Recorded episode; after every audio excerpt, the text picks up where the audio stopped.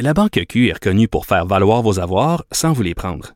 Mais quand vous pensez à votre premier compte bancaire, tu sais, dans le temps à l'école, vous faisiez vos dépôts avec vos scènes dans la petite enveloppe. Hmm, C'était bien beau. Mais avec le temps, à ce compte-là vous a coûté des milliers de dollars en frais, puis vous ne faites pas une scène d'intérêt. Avec la Banque Q, vous obtenez des intérêts élevés et aucun frais sur vos services bancaires courants. Autrement dit, ça fait pas mal plus de scènes dans votre enveloppe, ça. Banque Q. Faites valoir vos avoirs. Visitez banqueq.ca pour en savoir plus. Pendant que votre attention est centrée sur vos urgences du matin, vos réunions d'affaires du midi, votre retour à la maison ou votre emploi du soir, celle de Desjardins Entreprises est centrée sur plus de 400 000 entreprises à toute heure du jour. Grâce à notre connaissance des secteurs d'activité et à notre accompagnement spécialisé, nous aidons les entrepreneurs à relever chaque défi pour qu'ils puissent rester centrés sur ce qui compte, le développement de leur entreprise.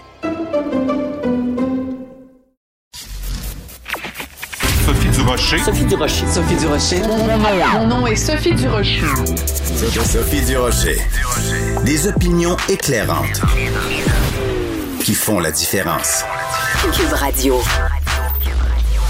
Bonjour tout le monde, bon mardi. J'espère que vous allez bien. Écoutez, euh, si vous êtes euh, déprimé ou euh, opprimé ou découragé par la situation mondiale, que ce soit les rapports dévastateurs, apocalyptiques sur l'environnement, bien sûr la situation en Ukraine ou que ce soit la pandémie, peu importe. J'ai peut-être une suggestion pour vous, pour vous changer les idées. Vous le savez, avec mon mari Richard Martineau, on co-anime un balado qui s'intitule L'apéro piquant, des invités qui viennent à la maison prendre l'apéro dans le respect, bien sûr, des mesures sanitaires énoncées par le gouvernement. Et euh, en prenant l'apéro, bon, on parle de toutes sortes de sujets, évidemment avec des invités plus intéressants les uns que les autres. Notre tout dernier balado, euh, c'est avec Claude Meunier qui, évidemment, se passe de présentation. Et euh, il y a deux moments particulièrement intéressants de cette balado. Donc, je vais vous faire jouer euh, deux extraits. Vous allez pouvoir retrouver ce balado dans la section balado, évidemment, sur le site Cube Radio. Donc, dans le premier extrait, Claude Meunier nous offre un témoignage très touchant pour son ami Serge Thériault. Je m'ennuie de Serge. Euh, ça fait longtemps que je m'ennuie de Serge. Euh, on s'est ennuyé de lui pendant qu'on était à côté de lui, même. C'est ça que je veux dire. C'est que sérieux? il était déjà, il était, il était isolé, il était dans sa tête, il était dans ses problèmes. Puis des- c'est un gars formidable, Serge Thériault. C'est un gars fin. Il a aucune malice. Il est généreux quand il peut l'être, quand il est, il est Quand en- il y a les moyens de l'être. Il est Mais plus bon comédien dans Gaz Barblo. mais c'est peut-être. Moi, je dis que c'est dans les plus grands comédiens de sa génération, ce évidemment. hein? Peut-être Ouais. le plus grand. Parce qu'il peut aller autant dans l'humour que. Puis je pense que les gars, les gens autour euh, euh, vont être d'accord avec moi. Marc Messier, euh, Rémi, euh, Michel Côté, on a déjà parlé de ça. Je me disais, tout, quel comédien exceptionnel. Exceptionnel. Et il rend tout le monde bon autour. Eh oui, moi, je jouais avec lui. J'avais vraiment l'impression d'être une vieille femme. Tu sais, je pouvais toucher le bras. Il y avait une espèce de fébrilité de madame. Il fait référence, bien sûr, au personnage de Moment dans La Petite Vie. Et euh, bien sûr, Claude Meunier est revenu sur le fameux documentaire Dehors Serge, dehors sur Serge Thériault. Mais pour savoir ce qu'il avait à en dire, va falloir que vous écoutiez le balado au complet, donc sur le site de Cube Radio. Mais je vais absolument vous faire jouer un autre extrait parce que Claude Meunier nous a fait euh, une confidence assez surprenante au sujet d'un rôle qu'il aurait pu jouer au cinéma. On écoute ça. Jean-Claude Lauzon, je vous compte ça comme ça, Ouais. il m'a appelé pour que moi, je joue dans son film... euh, Léolo, Non, non, l'autre. Là, Un Zou la nuit. Un Zou la nuit. Et que je fasse Hein? le rôle de Maheu. de Gilles Maheu? Ouais. Hein? Même ça, je sais Hein? pas si le Maheu le sait, pour lui. Mais il m'a appelé pour faire ça et il a demandé à Jean Lapointe de faire le rôle de Roger Lebel. de, Roger- Ah, de rôle du père. oui. Ouais, puis ça devait être tourné en été. Eh, ça aurait été un autre film complètement. Complètement. Mais là, c'est pas ça. C'est qu'au début, mon personnage, il se faisait enculer, tu sais, Oui, dans la ben oui, prison. en prison. Mais j'ai dit là, C'est le comme moi, ça que là, ça commence. Le monde va dire, elle est effrayante, elle est bonne, elle est bonne. Es-tu bonne, es-tu bonne? Tu sais, je dis, voyons donc. Puis j'ai dit, moi, je fais dong. Mais non, mais j'ai dit, faut changer le début. J'ai dit, il faut juste qu'il arrive d'autres choses, qu'il mange un nouveau ou- mais pas qu'il se fasse enculer. Dong se fait enculer au début d'un film. Puis là, il m'a dit, si t'as le goût, tu écrirais la dernière scène dans la chaloupe, qui était avec son père, qui était une très belle scène. d'ailleurs. Avec la chanson de Jacques qui était très mon ami réussi, mais il voulait que j'écrive un numéro drôle. Mais finalement, ça s'est pas fait parce que le tournage était retardé, puis ça a été remis à l'automne, puis après ça, plus tard même. Puis moi, j'étais en tournée sans arrêt, mur à mur dans ce temps-là. Alors c'est assez surprenant.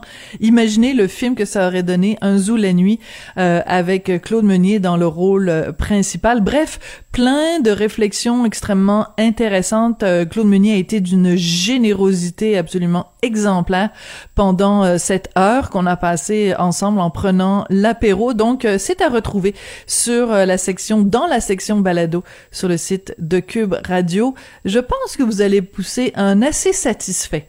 Ben voyons donc. De la culture aux affaires publiques. Vous écoutez Sophie Durocher. Cube Radio.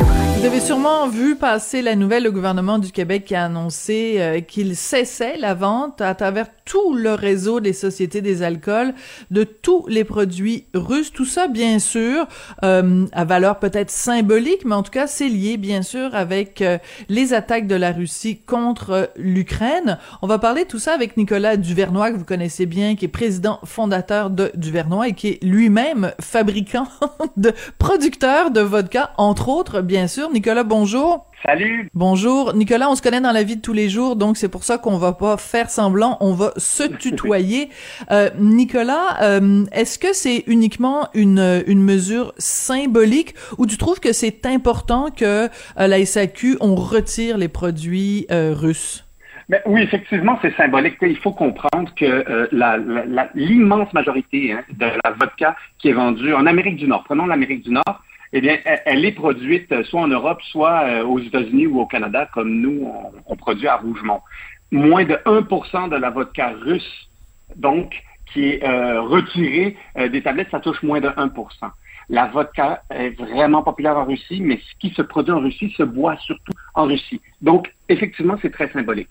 Mais la symbolique, elle est euh, euh, très importante de l'autre côté aussi. C'est une prise de décision euh, quand même politique, on va se dire. Quand c'est un monopole d'État qui prend une décision, c'est politique, automatiquement politique.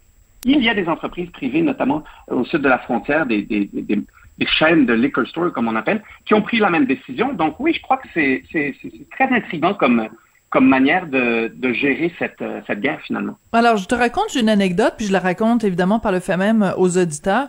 Hier, euh, je suis allée à la SAQ. La première chose que je vois en rentrant, c'est de la vodka Smirnov. Donc, je parle avec un, un, employé de la SAQ en disant, ben, je suis surprise, comment ça se fait qu'il y a de la Smirnov? Puis là, il me dit, Madame Durocher, il dit, ça fait des années, des années, pour ne pas dire des décennies, que la Smirnov n'est pas faite en Russie. Pourtant, c'était, la, la première chose à laquelle tu penses, tu dis Smirnov Russie. Donc, en fait, il y a très, très, très, très peu de des produits qu'on associe spontanément avec la Russie qui sont encore produits en Russie. Donc, il faut vraiment faire attention de pas... Euh, de pas associer des mots. C'est pas parce que ça finit en ov que c'est russe. Exactement. Et puis Smirnov, c'est autant euh, québécois que Saint-Eustache euh, peut l'être. Euh, je crois, si je ne me trompe pas, que c'est produit à Valleyfield et c'est propriétaire d'une entreprise britannique. Donc, euh, on, on s'entend que la Russie et la Pologne se battent. et là, c'est peut-être un mauvais choix de mots, mais se battent pour la paternité de la vodka. Hein. S'affrontent, disons. Oui. oui, exactement. autant la Pologne dit que c'est eux, autant la Russie dit que c'est eux. Et donc, les images de marque de beaucoup, beaucoup, beaucoup de marques de vodka font toujours référence à, à à, la Russie où euh, ils utilisent un nom euh, tel Smirnov qui, qui, qui, a un beau clin d'œil là à, l'empire soviétique d'antan. Mais c'est clair que la majorité des vodkas, encore une fois, à la malgré le fait qu'on pense qu'elles soient russes, ne sont pas du tout, mais pas du tout russes. D'accord. Donc, euh, je, retiens une phrase quand même que tu nous as dit. Ce qui se produit comme vodka en Russie et pour la consommation locale. Donc les Russes vont boire de la vodka russe, mais ce qui est exporté ou ce qui est consommé à l'extérieur des frontières de la Russie, ce sont des produits locaux ou des produits euh, étrangers. Euh, évidemment, moi la raison pour laquelle je voulais te parler aujourd'hui, c'est que je me disais bon ben là, Nicolas doit se frotter les mains en se disant bon ben c'est parfait, euh, la, la, compétition est éliminée, ça va être l'occasion pour plein de gens de découvrir qu'on fait de la vodka ici au Québec. J'imagine que c'est pas aussi simple que ça. Là, t'as pas, il y a pas, il y aura pas une augmentation de la de la consommation de de, de, vodka local juste parce que euh, 1% de, la, de, la, production est retiré. Exactement. Et puis en même temps, euh, c'est drôle hein, parce que la minute où cette annonce a été faite par le gouvernement, j'ai dû recevoir 300 messages à droite à gauche de personnes qui m'ont transféré euh, le message. Et puis ben, la dernière chose que j'étais, c'était heureux parce que si on fait ça, c'est qu'il y a une guerre en ce moment. Et puis euh, ben, profiter d'une situation comme ça, ben, on, s'entend que c'est la dernière chose qu'un entrepreneur veut faire. Cependant, il y a une réalité. Effectivement, quand on retire des produits et qu'une personne, un consommateur se pointe à SAQ et veut euh, euh, une vodka, ben, ben, s'il y a moins de choix, il y a peut-être un pourcentage de plus de chances qu'ils choisissent soit ma vodka, mais il y a énormément d'autres vodkas à la SAQ. Cependant, moi, ce que je trouve super intéressant puis super intriguant dans, toute cette, affaire, moi, Oui. je suis politologue de formation et j'ai fait un bac en sciences politiques, et on remarque à quel point, euh, ben, finalement, et je l'espère, on est en train d'étouffer la guerre en utilisant euh, la force du consommateur. Hein. Quand on Absolument. l'espace aérien, quand on empêche les transferts bancaires ou tout échange mo- euh, monétaire avec la Russie, quand on, on, on est en train de, de, de faire mal, ben, on croit qu'on fait mal à des entreprises euh, russes en coupant euh, ou en mettant de côté les produits russes tels la vodka, je trouve qu'il y a un côté euh, presque démocratique là, à remporter cette guerre en quelque sorte, parce que si tu étouffes littéralement économiquement euh, l'agresseur, ben, à un moment donné, il va être obligé, euh, sauf si s'il y va de, de manière drastique, mais il va être obligé d'écouter. C'est quand même quelque chose qui est super intéressant à, à voir. Puis de l'autre côté, j'ai un petit malaise quand même. Je t'explique. Donc, imagine si tu t'appelles Valeria Popov, pour ne pas faire de, de, de clichés. Euh, tu es une dame, euh, banlieue de Saint-Pétersbourg, qui a trois enfants, qui travaille dans une distillerie russe qui fait de la vodka et Voilà. euh, qui, n'est pas du tout d'accord avec, euh, avec le dictateur en chef. Là, on, va se- on, on va utiliser le, le- le terme exact pour le décrire. Et qui se retrouve ben, finalement une victime aussi de euh, toute cette guerre. Donc, euh, souvent la guerre, hein, on pense que c'est un contre l'autre, mais non, il y a, c'est surtout des millions de perdants avec euh, quelques-uns en haut là qui veulent euh, passer leur point. Donc, je trouve que tout l'ensemble de la patente est triste. Mhm. Mais c'est extrêmement intéressant et extrêmement intelligent et pertinent ce que tu dis parce que en effet, à chaque fois qu'on on- qu'on boycotte une entreprise ou qu'on boycotte un pays, ben en fait, ce sont ce- c'est très souvent les petits travailleurs qui se retrouvent euh, qui se retrouvent Puis c'est euh, la dernière chose qu'on veut. Nous, on veut euh, euh, euh, faire du mal ou on veut, euh, euh, disons, avoir qu'il y ait des conséquences ouais. pour les dirigeants. Donc, en effet, moi, j'ai, j'ai, je m'étais passé la même réflexion, euh, Nicolas, quand j'ai vu, par exemple, bon, justement, on interdit les vols de Aeroflot, donc la compagnie russe d'aviation. Bon, ben, c'est, c'est, c'est vraiment, on envoie un message clair à la Russie et aux dirigeants russes, mais tout le personnel navigant, là, ils ont rien demandé à personne. Puis qui nous dit s'ils appuient ou ils appuient pas, euh, ou ils appuient pas Poutine? Donc eux se retrouvent euh, euh, punis euh, parce qu'on prend une décision en même temps. On n'a pas le choix à partir du moment où On le dirigeant se, di- se dirige euh, dans, dans, dans, dans un conflit. Je veux revenir sur quelque chose que tu as dit qui est extrêmement important. Euh, c'est qu'il y a personne qui se réjouit de ça. C'est-à-dire qu'il y a personne qui se dit euh, on, on, on, on profite d'un conflit pour, euh, pour, pour, pour faire des sous. Personne se réjouit de ça. Ce que je veux dire, par contre, c'est que, par exemple, là, on vient de sortir de deux ans de pandémie. Enfin, sortir, c'est peut-être un, un bien grand mot, mais il Ouais. reste que, au début de la pandémie, toi, comme entrepreneur, tu t'es, tu t'es retourné aussi. Euh, t'as été très vite sur tes patins. Euh, tu t'es commencé, t'as commencé à faire des, du, du gel euh, euh, Oui. euh, hydraulique. Enfin, bon, bref, euh, de, du, du- du- là, ouais. Du désinfectant, merci, c'est le, le mot que, que je cherchais. Donc, ce que je veux dire, c'est que à chaque fois, comme entrepreneur, veut, veut pas, euh, tu dois, euh, quand euh, la, la vie t'envoie un contre-coup, ben, il faut que tu réagisses à l'avantage parce que toi aussi, tu as des employés, puis aussi, il faut que tu, leur, tu les fasses vivre. Absolument, c'est une question d'adaptabilité, de survie, de rapidité. Euh, L'idée que, qui, qui, qui m'est venue en tête quand, au tout début de la pandémie, euh, exactement six jours après avoir euh, euh, déclaré que c'était une pandémie, là, je me rappelle, le gouvernement, euh, j'ai eu l'idée de faire du désinfectant pour les mains. Je vais te dire la vérité. Moi, c'était vraiment une question de survie, dans le sens où je me suis dit, imagine tous les monopoles d'État au travers le Canada ferme. On venait de perdre tout notre marché en, en Asie. On venait de voir aussi tout notre marché européen euh, s'écrouler. Et donc, moi, qu'est-ce que je dois faire en- à la tête d'une entreprise? Ben, je dois bouger, je dois faire vite, je dois prendre des décisions. Et donc, on a fait, on, s'est lancé dans cette aventure-là.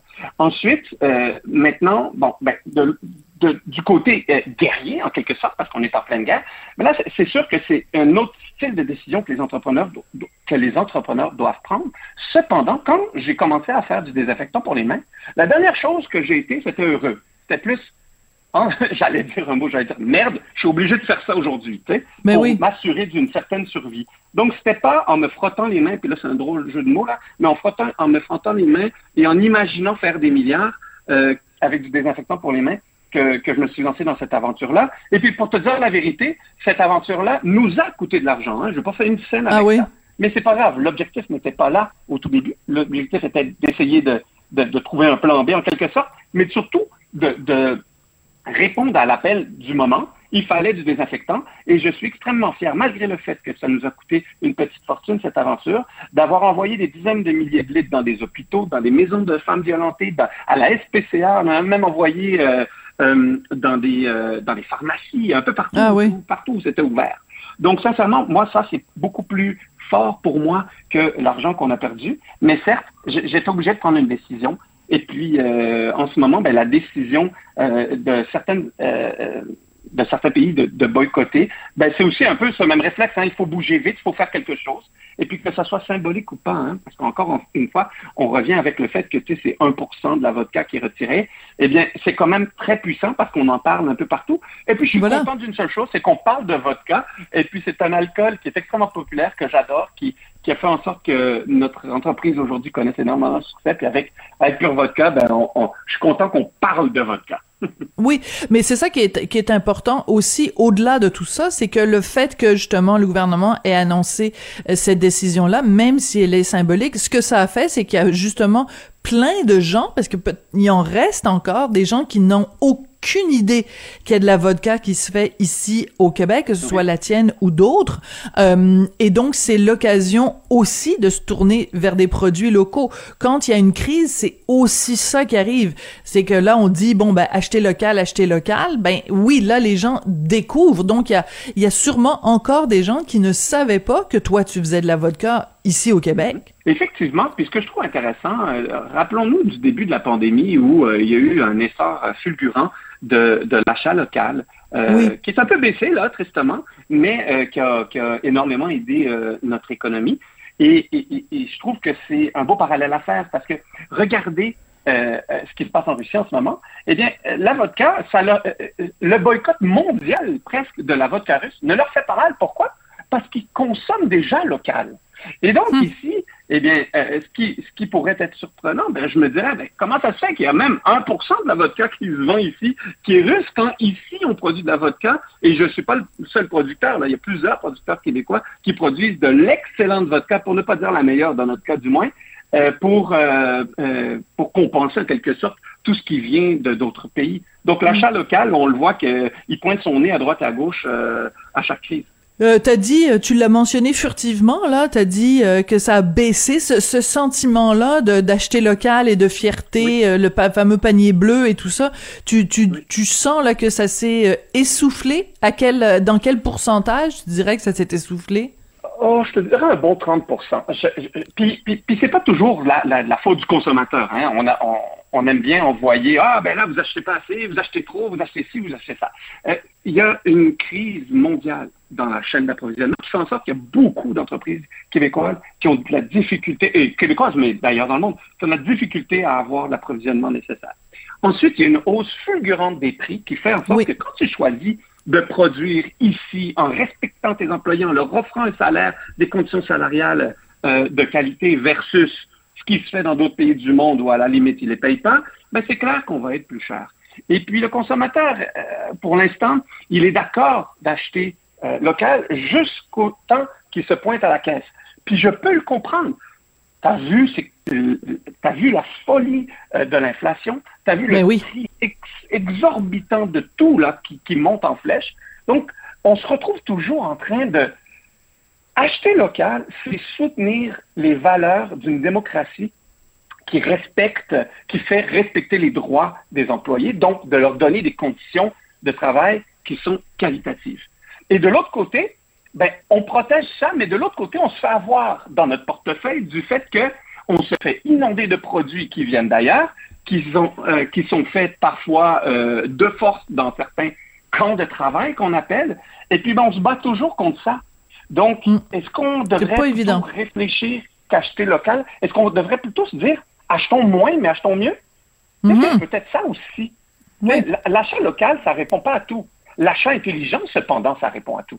Ah, très bien dit. C'est extrêmement bien résumé, euh, Nicolas. Puis euh, euh, je reviens à ce que à ce que tu disais euh, au début. Cette, puis avec ta formation évidemment comme comme politologue, c'est que c'est l'importance de notre portefeuille. On, on, on vote avec notre portefeuille, on prend des décisions éthiques, des décisions morales avec notre portefeuille, et on le voit avec ce qui se passe en ce moment avec la Russie.